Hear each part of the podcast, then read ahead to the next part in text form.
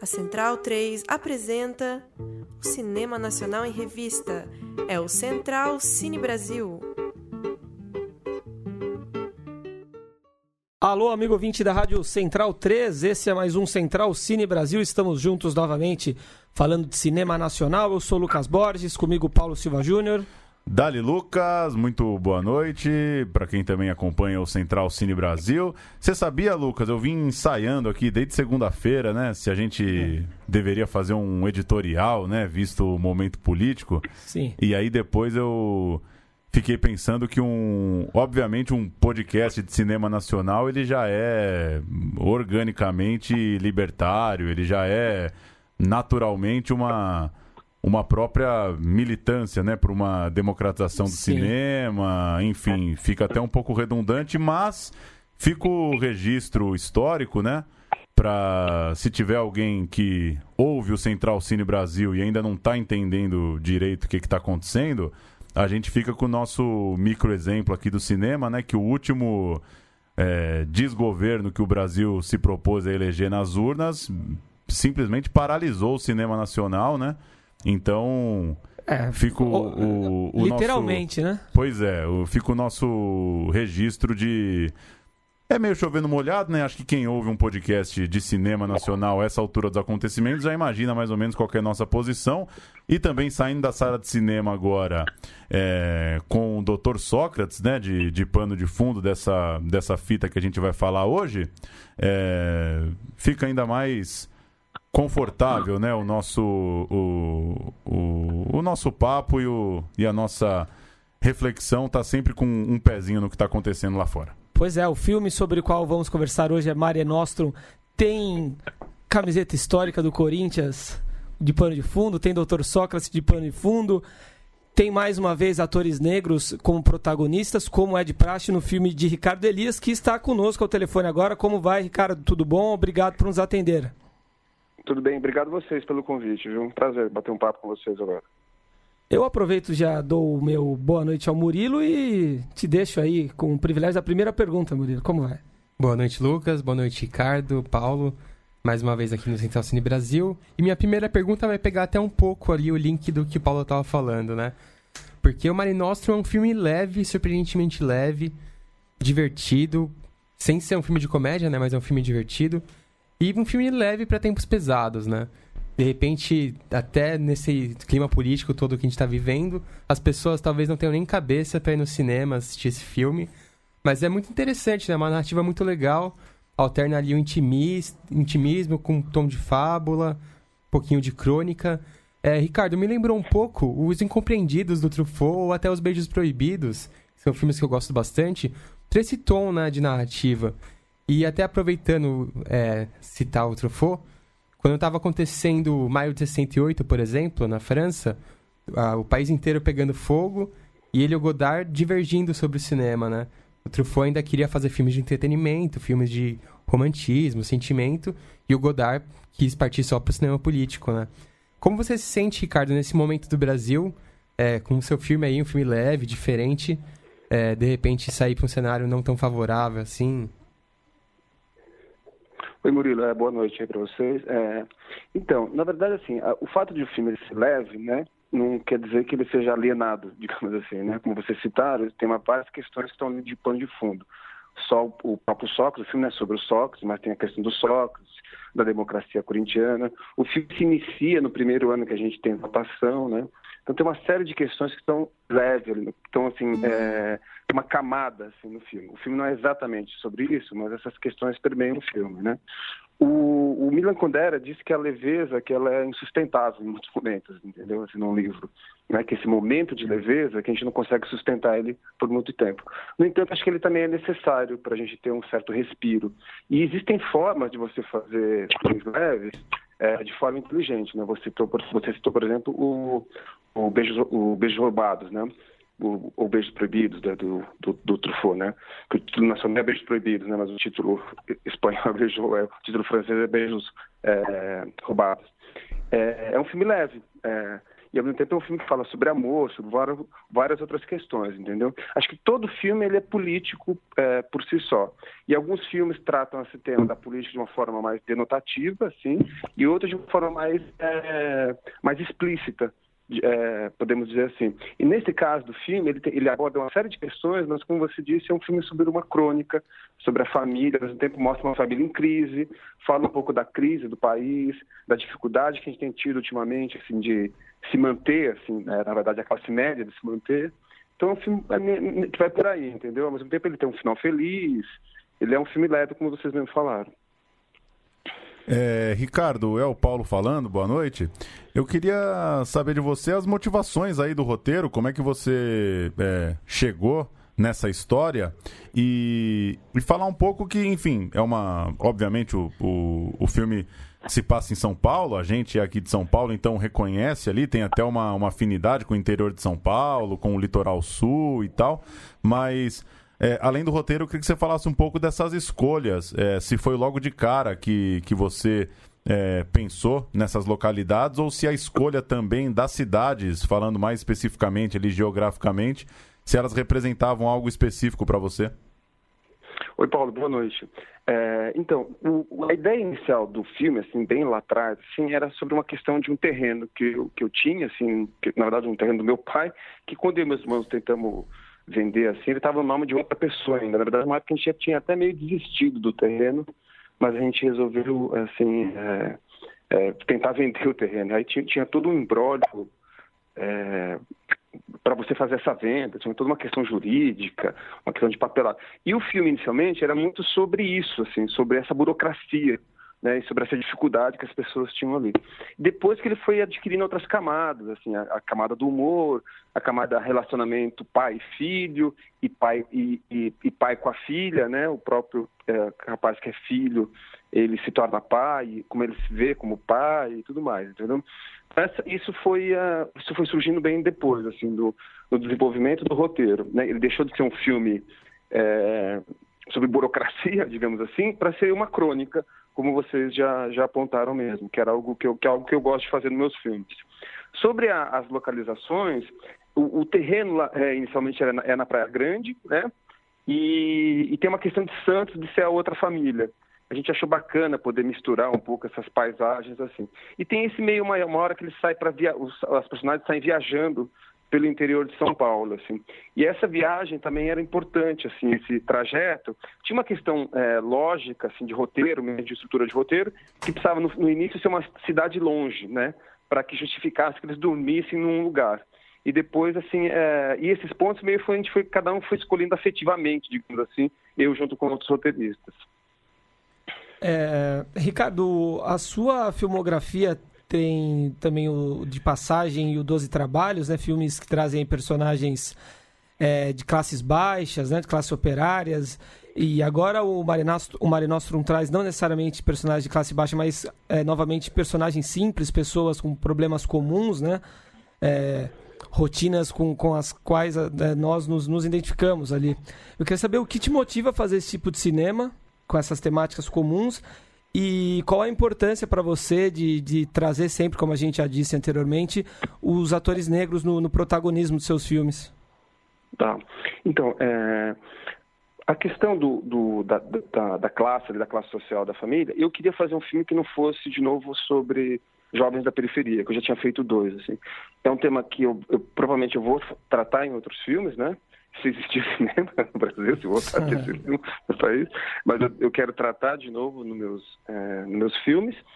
É, mas eu queria nesse filme falar sobre a, a, classe média. E desde o início a opção foi por um filme leve mesmo, assim, de fazer um filme sem tantas são, sem martelar tanto nas questões, mas que existisse um pouco essa ideia de dificuldade, as, as dificuldades que você passa por ali tem que resolver, entendeu? Porque era muito comum assim na, falando com os amigos, assim, um pouco na nossa adolescência, na nossa juventude, um pouco assim, uma hora a gente tinha dinheiro, outra hora não tinha dinheiro nenhum, entendeu? A gente sempre passava por esses percursos de crise, assim, e a gente oscilava muito, assim, principalmente quem é de, de classe média baixa, assim, que é, que é como eu sou, né? E no filme a gente queria retratar, retratar isso mesmo, assim, eu acho que isso ficou bacana. E isso também reforça um pouco a ideia de crônica e também reforça uma aproximação que eu queria com o cinema japonês, que é um cinema que eu gosto muito, assim, do Ozu, é, principalmente e também os, os contemporâneos, o Koreeda, Naomi Kawase, assim, é, é, era importante isso para mim.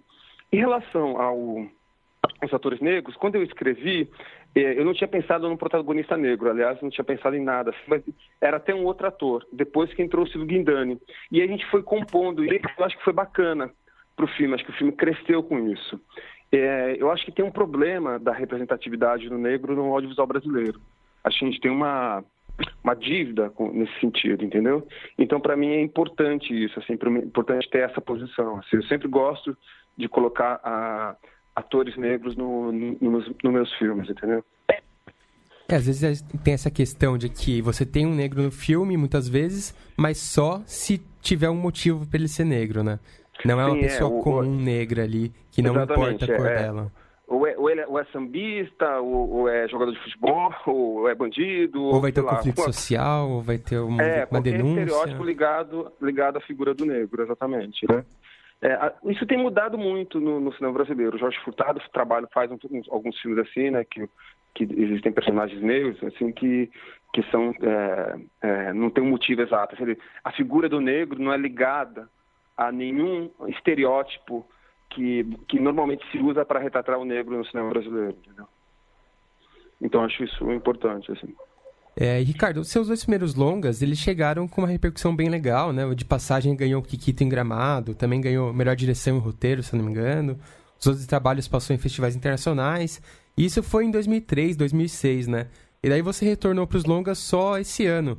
A gente sabe, claro, a dificuldade de fazer um, fi um, filme no Brasil, né? De fazer cinema no Brasil. Mas conta pra gente um pouco sobre esse ato, o que, que te levou a ficar tanto tempo afastado, se você de repente não estava com um projeto em andamento.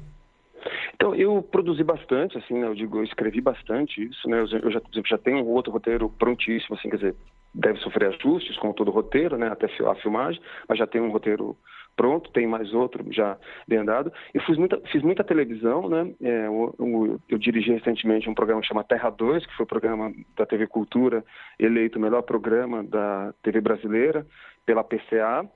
O programa está tá disponível no YouTube, você pode ir lá no YouTube assistir os, todos os programas, que são bem bacanas, assim, que mistura filosofia com dramaturgia e tudo. Então, eu fiz bastante TV, por exemplo, ajudei a criar Humanas e Minas, também da TV Cultura, é, fiz o telecurso, que é aquele que passa na Rede Globo de manhã, eu fiz várias outras coisas. E também tive uma certa dificuldade de me ajustar um pouco ao modelo é, atual de produção, é, digamos assim, né? Que vem sofrendo até uns ajustes, assim, acho que para pior, inclusive, né? É, mas, assim, eu tive um pouco de dificuldade, talvez, de me ajustar. E eu, por exemplo, consegui fazer esse filme porque eu ganhei um edital que era para filmes mais autorais, para filmes mais experimentais, certo? É, dentro do fundo setorial, que é o fundo hoje para o desenvolvimento do audiovisual do, do, cinema brasileiro, né? Então eu ganhei um edital, que era um edital de linguagens, assim, né? É, e bem, um edital que nem existe mais, por exemplo, agora, já não tem mais esse edital. Eu acho que a gente tem coisas ruins e boas né, no, no, no fundo setorial, mas eu, eu tive um pouco de dificuldade mesmo de me adaptar, digamos assim, nesse período todo. E quando você fala das, dessas dificuldades, a gente está sempre entrevistando diretores aqui falando sobre a, enfim, a realidade do, do cineasta no Brasil, né? Se pudesse explicar um pouco para a gente sobre essas dificuldades, enfim, o que... Eu, assim, cinema é uma atividade cara, né? Por exemplo, o equipamento é muito caro, né? O laboratório é caro, tudo. Assim, é, uma, é uma atividade cara, assim, isso no mundo todo, né? É, é o, a equipe é uma mão de obra extremamente especializada, né? Então, e isso, isso não é um problema, mas isso também encarece mesmo assim. E você precisa de muita gente, né, para fazer um filme, né? A não ser que você faça um filme muito na guerrilha, né? E aí você tem que alimentação, tem uma série de, de custos. Então, o cinema é uma atividade que não é, não é barata. Né? Então, acho que o que acaba acontecendo é você juntar um pouco os orçamentos. Normalmente eu faço filmes baratos, assim, os filmes não são caros, eu digo para os padrões mundiais, assim, tudo. É, mas meus filmes não são caros, mas você tem que juntar um pouco todos esses roteiros, aí são concursos e editais que você tem para poder fazer essa soma. O que aconteceu é que houve uma concentração um pouco desses editais num único fundo, é, premiando um tipo de filme ali, num determinado momento, entendeu? Assim, então, acho que isso, isso você acaba assim, é, perdendo um pouco a diversidade que você poderia ter de filmes, entendeu? É, Ricardo, eu, eu particularmente gosto bastante desse tom é, de fábula que o Murilo citou, né? De trazer um pouco dessa fantasia, desse, desse tom mais do imaginário ali. E sempre que eu vejo um filme com, com um toque disso, eu fico pensando, né, em relação ao autor. É, como medir para de repente não pesar muito a mão ou que concessões você tem que fazer para inserir também esse ambiente no filme? Eu queria que você falasse um pouco disso, assim, do momento em que você abre um pouco mão de de uma, de uma narrativa 100% realista e traz, né, traz uma textura ali, ambienta um tom um pouco de fábula, como o Murilo citou. Então, isso era um elemento que a gente colocou, que foi aparecendo, na verdade ele surgiu bem depois, assim. É, eu acho que ele foi importante porque ele ajudava a reforçar a ideia da personagem do seu Guindani, o Roberto, com a, com a filha, né? E também um pouco remetia ao pai dele, acho que esse componente é, ele, ele, traz uma, ele traz uma certa poesia ali para essas, essas relações. E, no entanto, do, no filme ele é feito de uma forma assim, que quem quiser embarcar naquilo, embarca, e quem quiser achar que aquilo é uma viagem, também acha, entendeu? Assim, é, não, não, é uma, não é uma forma assim, tipo, não é forçado, não tem um efeito especial, nada assim, que faz com que é, essa parte de fábula do terreno, né, que quem for assistir, assim, existe uma uma hipótese, uma possível ideia de que o terreno é meio mágico, assim, entendeu? Mas ele realiza uns desejos muito banais ao mesmo tempo, assim, nada muito é, contundente. E, e, isso acho que foi bacana porque ele deu uma, uma certa assim, uma cereja assim do bolo pro para a história como um todo, entendeu? Eu, eu, assim, eu particularmente gosto bastante, assim, e tem gente que embarca nela, assim, de, de uma forma bem, bem legal mesmo, assim, acredita naquilo mesmo e vai. Entendeu? Você falou sobre novos projetos e novos roteiros, e tanto no, no de passagem como agora no Mare Nostrum, o futebol está tá bastante presente, o Corinthians, né, especificamente, está bastante presente, a seleção de 82, agora no caso do Mare Nostrum. É, você pensa, imagina em fazer um filme sobre futebol é, um dia? Não, então, no meu próximo filme tem uma coisa com futebol, mas na verdade assim, é o cara, aquele assessor de jogador de futebol, né? Que sabe aquele. É esses jogadores de futebol às vezes tem isso, né? O cara que anda junto ali, que é o amigo de infância, não sei o que, entendeu? Sim. Então, uma das personagens, são, são cinco personagens, né? Numa noite, assim, em São Paulo, durante, e o filme tem uma hora e meia e o filme é em tempo real, assim, né? E uma das personagens é um assessor de um jogador de futebol, assim, né? É, eu gosto bastante de futebol, assim, mas um filme inteiro sobre futebol eu ainda não pensei, assim, precisaria ver, assim, eu teria... Eu tenho umas ideias, tudo assim, mas é sobre um time juvenil de futebol, assim, mas não nada muito. Não, não, não, roteirizei ainda, digamos assim. O estúdio não se chama mais Dr. Sócrates, né? o estúdio. antigo estúdio se chamava Dr. Sócrates, agora, agora é Mané Garrincha. Mas é. continua em boas mãos. É, Ricardo, o Murilo citou no começo a questão política, o momento é, de intensa discussão que a gente está vivendo.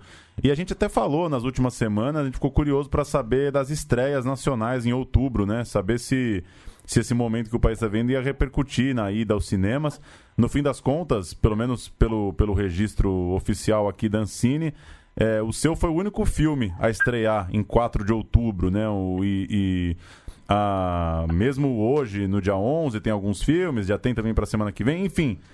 Você não tem muito como prever isso, o processo de um filme é muito longo, mas eu queria saber como que você. É, como, como reagir em relação a isso, como lidar com isso. Em algum momento você pensou que isso trazia um contexto diferente para o filme chegando aos cinemas? Então, na verdade, assim, a gente. É, é um filme pequeno, né? É, e a gente tinha que lançar ele de alguma forma. E aí tinha essa data de agora, e depois, dentro, logo aqui em São Paulo, vai ter a mostra de cinema né, que ocupa muitos cinemas, que são poucos cinemas que exibem o, o, tipo de filme que eu faço, né? Que é esse circuito mais de arte, né? Por outro lado, tem toda a questão da eleição, ainda mais esse tipo de eleição, assim, que os amigos estão bem acirrados, assim. É, é, muita gente vai votar e não quis sair de casa, tem a questão do tempo que fez, tudo isso acaba interferindo, infelizmente, entendeu? Assim, é, mas acho que, tipo, acho que, por outro lado, vai ser bacana porque também o filme pode ter uma outra carreira em, outros, em outras plataformas, né? Mas ele continua em cartaz, assim, né? Vai ficar, vai ficar mais uma semana em cartaz, no mínimo, entendeu? Então dá para as pessoas, ah, agora que passou a eleição, passou um pouco tudo isso, a gente conseguir ver o filme. Antes de encerrar nossa, nossa entrevista, é, vou passar a palavra a um integrante do programa que acaba de chegar e assistiu ao filme também. Como vai, Bruno Graziano? Boa noite, Lucas. Fique à vontade aí para fazer sua pergunta ao Ricardo. Ricardo, é, cheguei atrasado aqui no programa, não consegui ouvir o, o papo que rolou até agora. Mas de, como eu assisti o filme ontem e gostei muito, eu queria te perguntar o seguinte, eu não sei se já foi falado isso aqui, mas... Se já não, foi, suas não perguntas dar- são é, muito originais. Não vai dar pra você saber essa altura. É, eu acho que, eu, eu acho que os senhores adentraram bem é, em respeito... sobre o filme, né? Sim. Em relação ao filme. Então eu queria só fazer uma pergunta, porque eu, eu assisti os outros dois filmes do, do, do Ricardo, de Passagem e os Doze Trabalhos, e agora nesse, nesse, nessa terceira empreitada aqui, eu queria só entender dele, aqui diante de nomes como Hugo Giorgetti, Beto Branco, Carlos Sequembar, Oswaldo Candeias e Luiz Sérgio Persson, como é que é ser um cineasta paulistano e que, curiosamente, se dispõe a fazer cinema sobre a burocracia, achar cinema dentro da burocracia.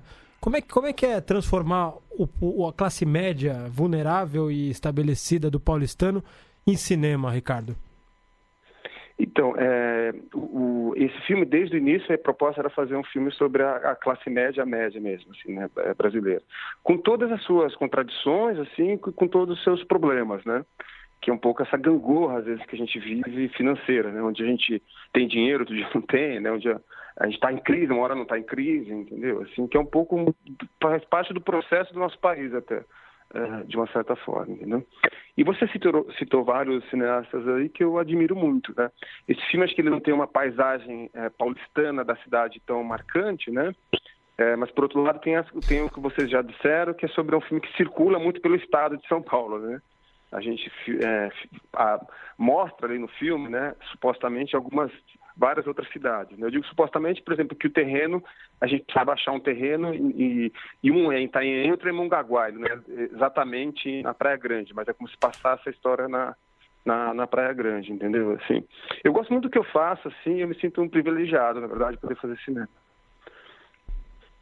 Maravilha. Bacana. Ricardo, muito obrigado por nos atender. Parabéns pelo filme e boa sorte na carreira do Mare Nostrum. Tá, obrigado, gente. Abração aí pra vocês, tá? Prazer, bacana a Valeu. conversa, viu? Muito legal. Valeu. Valeu! Valeu. Abração, até mais. Sua pergunta foi original e não foi repetitiva. Bela pergunta. Muito obrigado. Porque realmente é difícil filme bom sobre São Paulo, né? Cai muito nos filmes de apartamento É. ou no clichê meio É. escancarado da cidade, trânsito, trabalho. Tem filme sobre o Estado mesmo. Mais que paulistano, é um filme paulista, né? Filme que se É. abre para os interiores. É. E do- Muito agora só- bom o filme, hein? Só uma observa- duas bom. observações. Que Paulinho Caruso no Chorinho, né? O Paulo Caruso, o cartunista. Vocês No, Ah, é? Não ali na. Cotoxó, Na Cotoxó. quase na Afonso Bovera ali. é. E, e uma curiosidade, uma ousadia do Ricardo, que é colocar o- uma história corintiana em Perdizes, né? Vamos, vamos, vamos. O que é mais um fato que diz muito sobre o bairro, que na verdade é um bairro mais preto e branco até do que, Que, e onde você mora? Perdizes. Muito bom o filme, hein? Muito bom. É, Muito bom. Eu, eu gostei bastante. Eu fico Gostei pensando se, também. se por nós sermos paulistas não nos cria uma identificação maior, mas a crítica do Globo foi uma crítica muito boa ao filme, enfim. Tem a- questão do jornalista também, acho que diz muito pra gente, das crises ali da profissão, né?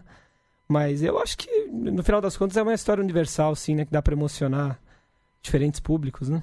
Sim, história sobre losers. Dois personagens É. losers que são legais. Também, São- né? E é meio óbvio assim, né? Parece muito óbvio. Você falou isso de São Paulo. Quem não mora em São Paulo não tá tão acostumado também com. é, no- claro, o Brasil é muito grande, tem muitas realidades, mas assim, é legal ter um, um negro interagindo com um oriental, né? Um Sim. japonês, né? Porque pra gente é uma coisa meio clara, né? Em São Paulo a gente tem uma mistura muito grande, mas tem muito lugar por aí que não tem, por exemplo, uma diversidade tão grande, Ah, né? O pessoal do lado B do, do Rio não teve aqui na rádio Pois recentemente é. e ficaram chocados que Fica... num trajeto de 10 minutos de ônibus eles viram um judeu, uns japoneses andando de skate Pois e, sei é. lá, um negro fazendo não sei o que, enfim. É, de um- acho que era um haitiano, né? Falou, Um vi um haitiano, haitiano, é. um japonês e um judeu num trajeto de, de 10 minutos aí de ônibus. Nesse sentido, o filme do Ricardo Elias é preciso, né? Colocou Sorocaba com Praia Grande com Perdizes. Deu uma resumida legal né? É. E, o, e até o que eu perguntei pra ele, acho que é fundamental ter um quesinho de fábula, né? Porque eu, pelo menos, gostei muito, assim, me identifiquei muito ali com o personagem da menina, com essa coisa meio da fantasia, pra não ficar só nessa coisa social que parece que a qualquer momento pode cair pra um debate social, né? E foge disso, assim, pra coisa mais da, da fábula mesmo. É, eu gosto bastante desse tom, né? Tanto que os filmes que eu citei na primeira, na primeira pergunta são filmes que eu tenho como favoritos. Me agrada bastante o humor, a crônica, essa coisa bem leve, cotidiana. E isso, esse, esse que é humanista e singelo do cinema japonês, que ele falou que se inspira também, né? Muito bacana. É, como a gente citou com o Ricardo, Mare Nostrum foi a única estreia da semana passada, né? Dia 4. Hoje, 11 de outubro, está estreando em 20 salas. Amanhã chegou, direção da Renata Simões, um documentário, é, uma reflexão sobre cidade e natureza, sobre uso de, de recursos naturais, sobre colapso ambiental é, e assuntos aí do tipo.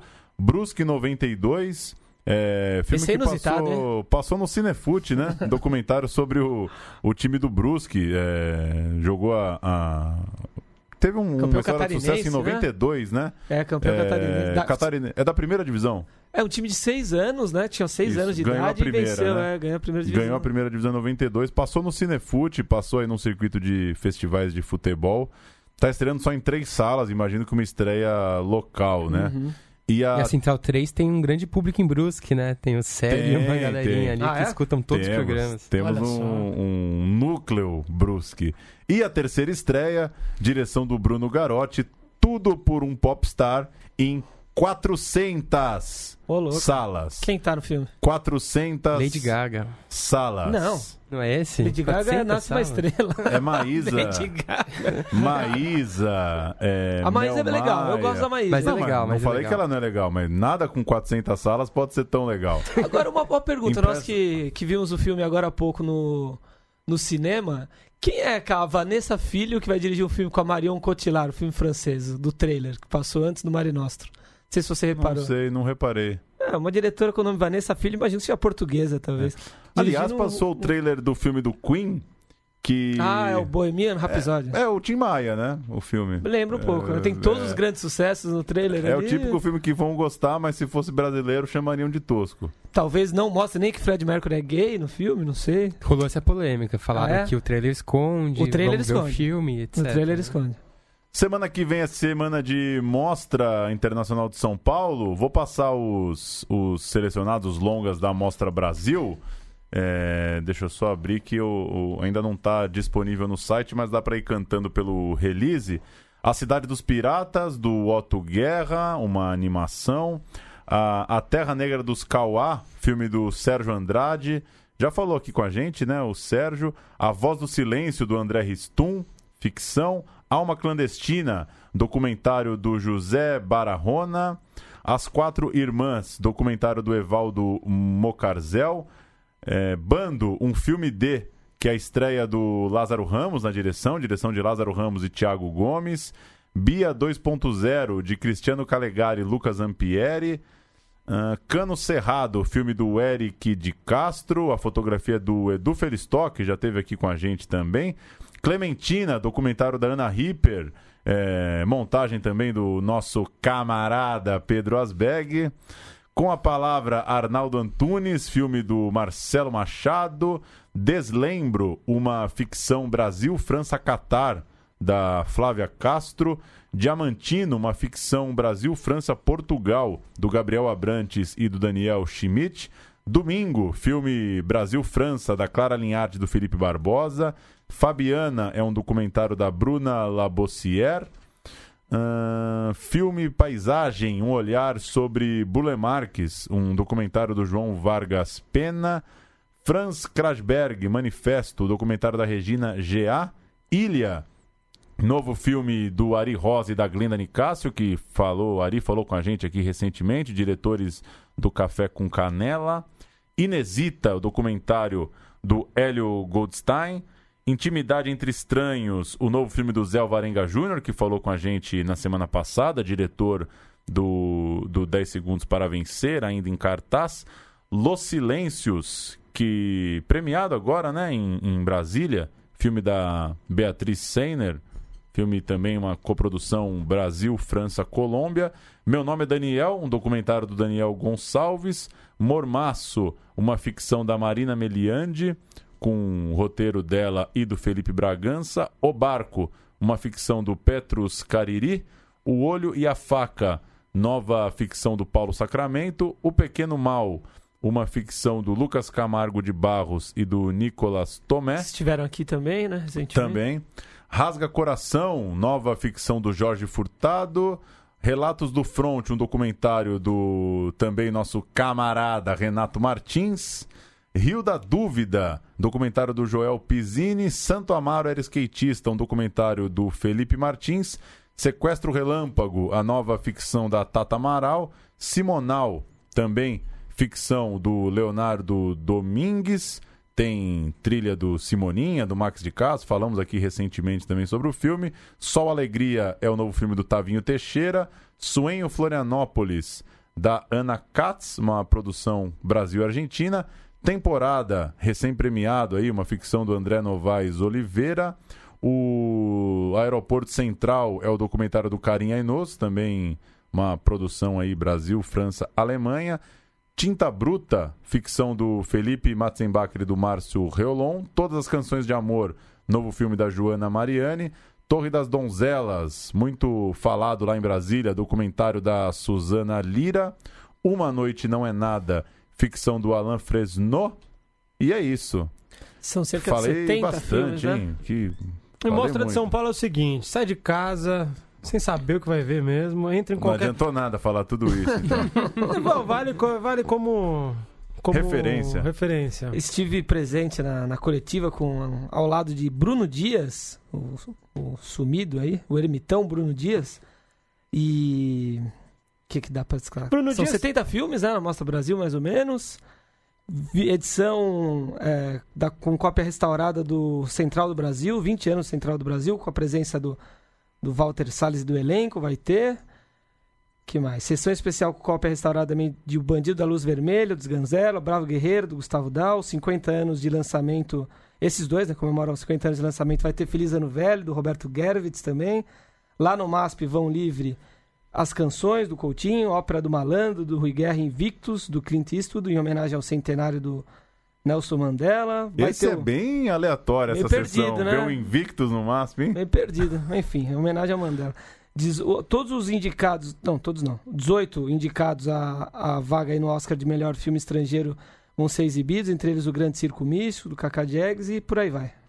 Bruno Dias, que mais, uma, mais um ano tente- tentará efetivar né, a sua, a sua tradição que ainda não foi popularizada, que é aplaudir vinheta na mostra, né? Ele É. fez crítica da Ele não vinheta. aplaudiu. Ele mandou pra gente uma crítica da vinheta como se fosse um filme. Falando, ó, a vinheta desse ano, tal. Sinal tal, dos tal. tempos. Sábado hein? agora ele aplaudiu sozinho, foi o único a A aplaudir no vinheta. cinema. Foi Não, é estranho. Mas vai colar um dia, as pessoas vão colar. aplaudir junto com ele. E Não. mostra o seguinte: quer tomar uma birita, vai no, vai no Cine Sesc.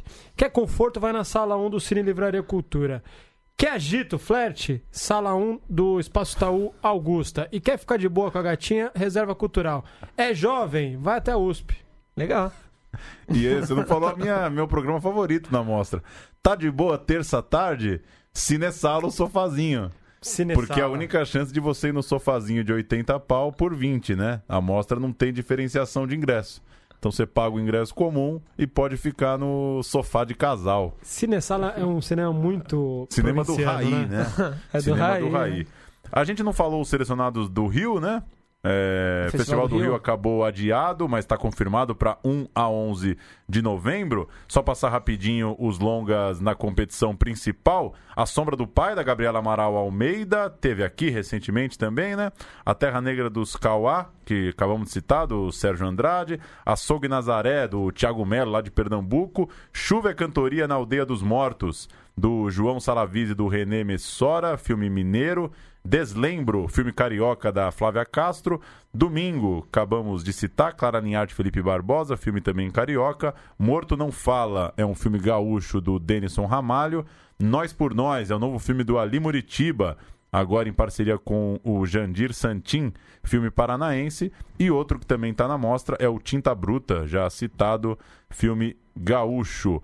Entre os documentários, os seis documentários são Clementina, Meu Nome é Daniel, Torre das Donzelas, Relatos do Fronte, todos esses também aqui na Mostra de São Paulo. E somados a esses, Eleições, filme da Alice Riff, e Gilda Brasileiro contra o, Esque- contra o Esquecimento, filme do Roberto Manhães Reis e Viola Schauter, do Espírito Santo. É muito filme. Chupa Ricardo Darim, tamo no auge, entendeu? Leandro e a minha, esse programa vai ser diário ainda. É muito filme, né? Tá meio, tá meio difícil de, de acompanhar, mas que bom, que bom. É, tem que ver os próximos anos, né? Porque, de fato, esses filmes ainda podem ser, devem ser, né? Um rescaldo do, do, do último período de, de grande de apoio e editais, né? O cinema nacional tem que ver pros próximos, né? Se... Que é, que dura uns dois anos, ainda deve durar uns dois anos, né? Se. As se- coisas que já estão em andamento, né? Muita coisa, né? Muita coisa filmada. Imagina que muita coisa captada em 14, 15, filmada em 16, eventualmente, ainda tá em Ainda pós, sair, né? né? É, Quero ver a década de 20, né? Demora um pouco a, a repercussão, né? É. É, a virada do século tá bem, bem registrada no cinema, né? Resta Sim. saber os novos tempos como serão. Pois é. É, registrar. A gente citou o Grande Circo Místico, ficou para 15 de outubro, né? É, também em outubro ainda estreiam Legalize Já, Amizade Nunca Morre, o filme sobre o, plane... o início do Planet Ramp, né? O Marcelo D2 e o Skank. O Doutrinador é um filme de ação, Gustavo Bonafé e Fábio Mendonça. E ainda em outubro, A Última Abolição, filme da Alice Gomes. É, e Chacrinha, o Velho Guerreiro, filme que tem cabine semana que vem, do Andrucha. É, cinebiografia aí do Chacrinha. Climão, né? Estrear a cinebiografia do Chacrinha dia 25 de outubro. Tem tudo a ver com a. E com estrear a... o doutrinador depois que o candidato a presidente tomou facada, né? É meio complicado também. Porque Também. a história do filme é o cara que mata políticos, que se revolta Ah, e é, decide fazer justiça com as próprias mãos. Do HQ, né? Adaptado do HQ, né? E vai ter acho que uma série também, né? O filme, se eu não me engano, Coprodução é uma... do Space, né? Isso, é. O filme vai abrir e depois tem uma série. Caramba. É isso então, hein? É isso aí. Considerações finais? Bruno Graziano. Sempre traz uma cascata aí, não vai falar nada? Eu queria recitar um poema. Pode ser? Bem, Bem inspirado hoje. É rapidinho, ó. É uma música que foi letrada, foi musicada por por um cantor chamado Márcio Faraco e que me lembrou muito do filme do entrevistado de hoje, que diz assim: Na minha infância tinha um cajueiro, uma mangueira, um pé de saputi. Final de tarde dava morcego que acordava para comer ali. Tinha coqueiro no mato, tinha cajá. Agora tem um condomínio lá. Tinha coqueiro no mato, tinha cajá, agora tem um condomínio lá. Eu lembro tudo, tudo até da pimenteira, da pitombeira, carambola, da seringuela. E o bambuzal, que a bicharada parecia trazida pela enchente do canal. E era cobra, caramujo, caranguejo demais, agora tem um condomínio lá. Tinha coqueiro no mato, tinha cajá, agora tem um condomínio lá. Construíram um shopping center no meio da minha memória. Aterraram os guaiamuns, apagaram a minha história. Hoje parece mentira, tinha um pé de fruta-pão, tinha coqueiro no mato, tinha cajá, agora tem um condomínio lá. Gostei. Beleza, hein? Quantas dessas espécies vegetais você já plantou na sua casa? Quatro. Quatro. Quatro. Eu só não citei, sem querer quebrar o clima, que a gente tá acabando, os filmes Or Concurso no Festival do Rio. Tem o Cine Hollywood 2, né? Também do nosso amigo aí Alder Gomes, chegando finalmente às telonas. É, tem uma lista grande aí também, já que eu falei só a competição, só fazer o registro, a gente sempre cita o Alder. O Cine Hollywood 2 tá lá no Festival do Rio. E se você não quiser dar bola nem pra mostra, nem pro Festival do Rio, Cine Baru, semana que vem, hein? É só dar um pulinho lá na Vila de Sagarana, no município de Arinos. Tá boa a programação também? Muito boa programação. A pré-abertura, quarta-feira que vem, dia 17, é com o, o Sertão Cerrado, né? O filme que rodou bastante aí festivais, um longa-metragem. E 24 curtas, né? Foram 165 inscritos, 24 curtas. Um retrato aí da produção de Minas, Goiás, Bahia e Distrito Federal. E oficinas, vivências, uns dias lá pra fazer o que der na telha. Bacana. Cine Baru, vírgula, Sandance do Sertão. Valeu. Valeu, um abraço. Valeu, Falou. valeu, Falou. valeu. Falou.